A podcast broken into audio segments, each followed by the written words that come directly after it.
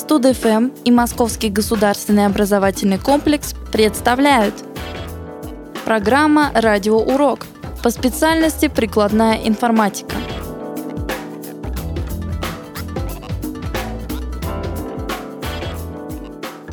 Транзистор был изобретен сотрудниками лаборатории Bell Laboratories Джоном Бардином, Уолтером Браттоном и Уильям Шокли. В 1956 году они получили Нобелевскую премию в области физики. В течение 10 лет транзисторы совершали революцию в производстве компьютеров, и к концу 50-х годов компьютеры и вакуумных лампах уже безнадежно устарели. Первый компьютер на транзисторах был построен в лаборатории MT. Он содержал слова из 16 бит.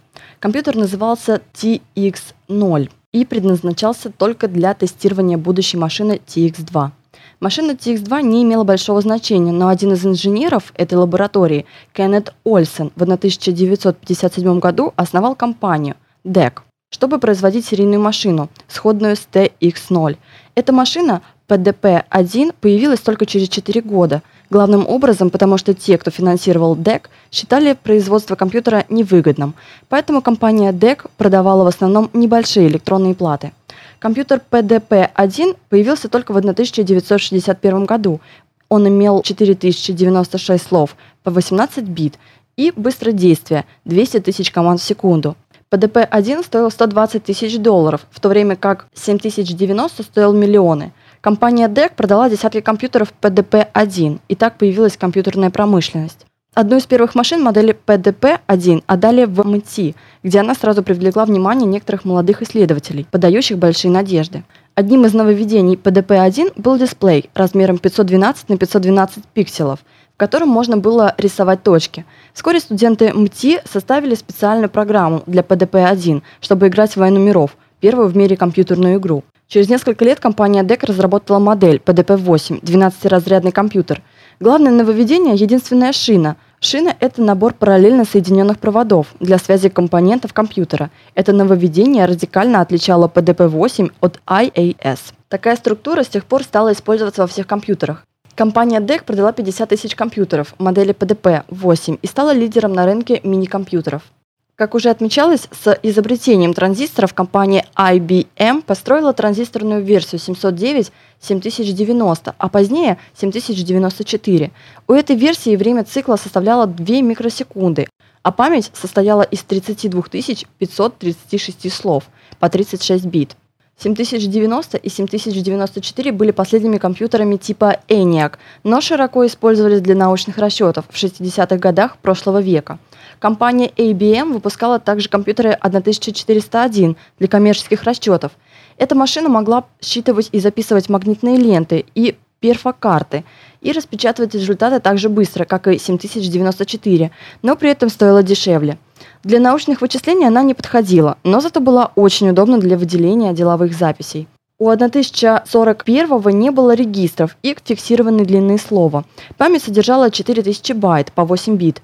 В более поздних моделях объем увеличился до 16 тысяч байт. Каждый байт содержал символ в 6 бит административный бит и бит для указания конца слова. У команды mov, например, есть исходный адрес и адрес пункта назначения. Эта команда перемещает биты из первого адреса во второй, пока бит конца слова не примет значение 1. В 1964 году компания Control Data Corporation выпустила машину 6600, которая работала почти на порядок быстрее, чем 7094.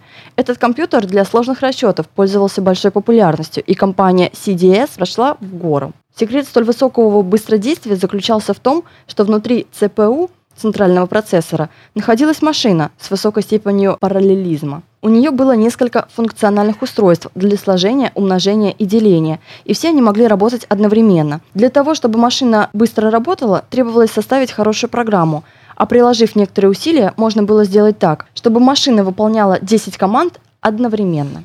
Внутри машины 6600 было встроено несколько маленьких компьютеров. Центральный процессор таким образом производил только подсчет чисел, а остальные функции управления работой машины, а также ввод и вывод информации, выполняли маленькие компьютеры.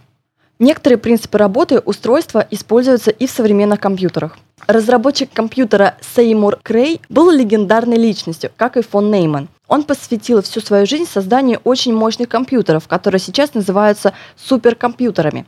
Сеймур Крей также является автором известного алгоритма покупки автомобилей. Вы идете в магазин, ближайший к вашему дому, показываете на машину, ближайшую к двери, и говорите «я беру эту». Этот алгоритм позволяет тратить минимум времени на не очень важные дела – покупку автомобилей, и позволяет большую часть времени на важную – разработку суперкомпьютеров. Следует упомянуть еще один компьютер – Burroughs B5000.